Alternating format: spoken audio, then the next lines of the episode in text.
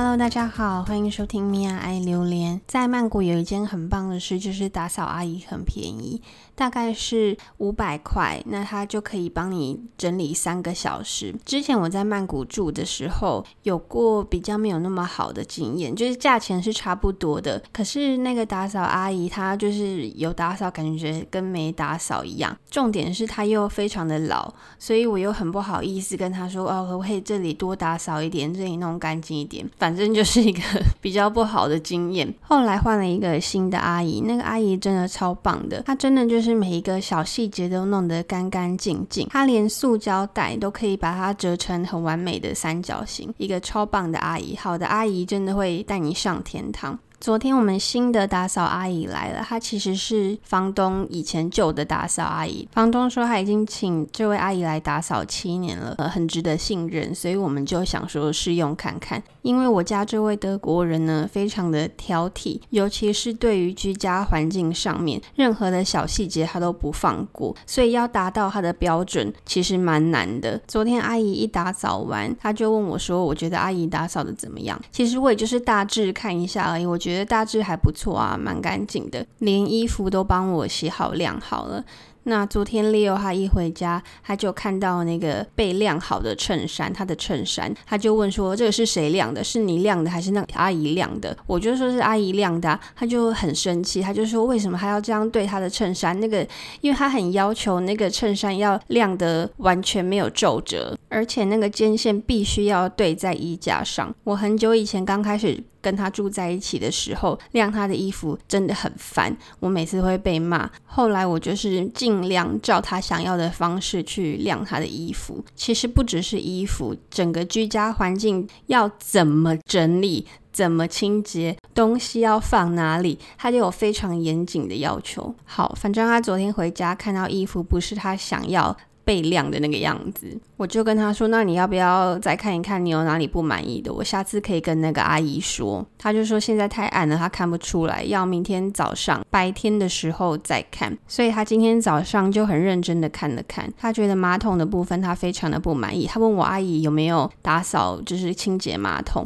我就说有啊。他还问我马桶刷在哪，所以应该就是有吧。我怎么可能三个小时跟在他背后，然后看他整理了哪里，清洁了哪里？因为以前在台北，台北的打扫阿姨太贵了，所以我们在台北是不可能请打扫阿姨的，所以我就是那个打扫阿姨。那我自己在清洁马桶的时候，我真的是拿了一个像洗碗用的那种海绵，然后马桶整个部位非常仔细的先用水擦过一次，然后再喷那个泡沫，然后再刷一次。马桶盖的上下左右前后或是任何凹槽的地方，我都是用手很仔细的去清每一个小部位。我想，可能阿姨她觉得她有时间压力，不可能在一个马桶上面花那么多的时间，所以这个马桶的清洁没有达到 Leo 的要求。所以下次那个阿姨来的时候，我会先请我的泰国朋友帮我写一个泰国纸条，跟那个阿姨说哪里哪里哪里是要重点清洁的部分，不然我怕她很快就会失去这一份工作。因为我家的这个德国老公太挑剔了。我记得我四年前在曼谷的时候，那个。时候是有 Uber 的，那个时候 Uber 跟 Grab Taxi 就是大概是平分。这一次我回来。我发现他们已经不用 Uber 了，可能是不合法还是怎么样，没有 Uber Eat，也没有 Uber Taxi，都没有，所以我们都是用 Grab。Grab 基本上它的功能是跟 Uber 一样的，只是更多元。它把 Uber Eat、Uber 还有代驾，就是你可能喝酒酒后需要代驾，或是生鲜采买、杂货采买，全部都融合在一个 Grab 的 App 里面。所以如果你之后会来泰国玩，一定要下载这个 App。它也可以现金支付，所以你不用担心你没有曼谷当地的户头或是信用卡。比较特别的是，它还有一个 Grab Bike，就是曼谷有很多那种摩托车计程车。不知道你们有没有在曼谷看过？通常会在百货公司的附近，或是捷运站 BTS 的附近，都会有很多穿着橘色背心的一群人，跟他们的摩托车。他们其实就是摩托车计程车。这个在曼谷很方便，因为曼谷是一个很容易塞车的地方，尤其是尖峰的上下班时段。我曾经在很尖峰的时段，很白痴的搭了计程车，只是大概两个捷运站，我就塞了快两个小时。所以在塞车的时候，摩托车、计程车就是一个好选择，因为他们非常的会钻小路，还有钻车缝，还有钻人行道。基本上只要有貌似是路的地方，他们都会钻。所以在塞车的时候，摩托车真的是一个好选择，可以帮你节省很多时间。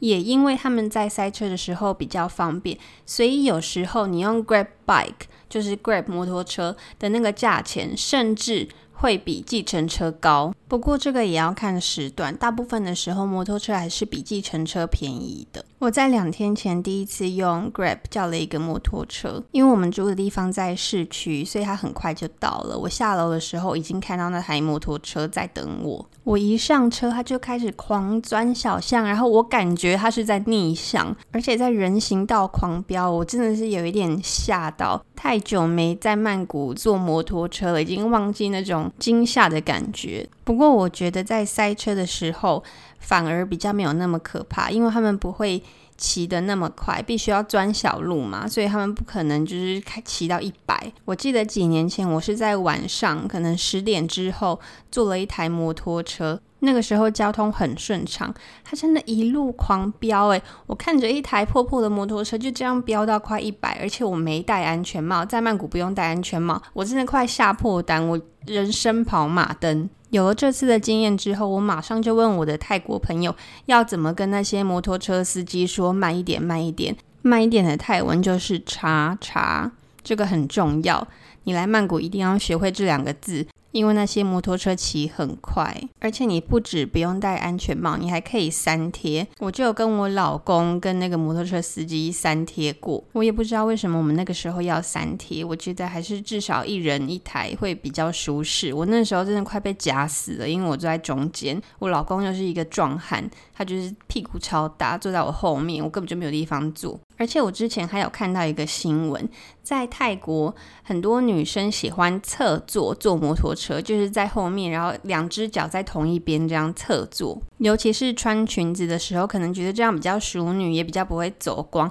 可是我觉得很危险，因为侧坐的时候，你的平衡感要非常好。诶，那个摩托车它是钻来钻去，左转右转。我看到那些女生侧坐，我就是替他们担心。我。怕他们会掉下来，因为我觉得如果我侧坐，我一定会掉下来。可是他们都不会，他们都稳如泰山，而且还可以两只手拿着手机玩手机，也不用扶后面那个扶手，也不用扶那个司机，他们就是平衡感超好。我是不管怎么样，一定会好好坐的，不管我是穿裙子还是穿裤子，而且我把手抓得超紧，一点也不敢玩手机，因为我很怕。我之前有看到一则新闻，就是一个泰国女生，她就是侧坐，那侧坐的时候，那个摩托车也骑得很快，好像她就是跟一台公车还是什么的有擦撞，那那个女生因为她侧坐，她就整面脸被削掉，诶。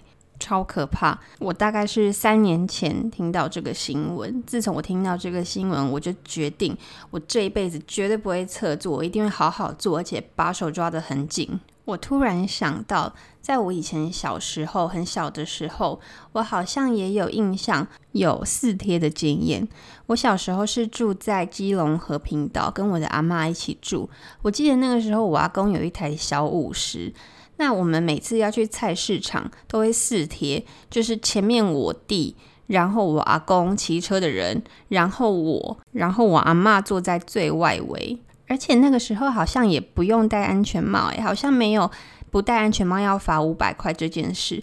我记得五百块这件事好像是在我比较大的时候。可能八九岁才有的吗？我不确定，我也不知道那个时候台北是不是骑车就要戴安全帽了。不知道那个时候台北有没有人在三贴四贴？如果有三十年前在台北不用戴安全帽可以三四贴的经验的人，麻烦跟我说，我很有兴趣。最近这几天，我开始在我家附近走走，寻找好吃的小吃摊。我发现我家附近有一个地瓜球，超好吃的，我觉得甚至比台湾的还要好吃一点。就是它很 Q，感觉很扎实的那种感觉。你们觉得地瓜球到底是泰国人发明的还是台湾人发明的？因为我以前一直觉得地瓜球是一个台湾人的食物，可是后来来泰国才知道，原来这个也是泰国人的食物。你们觉得到底是哪一边发明的？好啦，那今天就跟大家聊到这里。如果你喜欢我的节目，欢迎订阅我的 Apple Podcast 或是 Spotify 也可以听得到。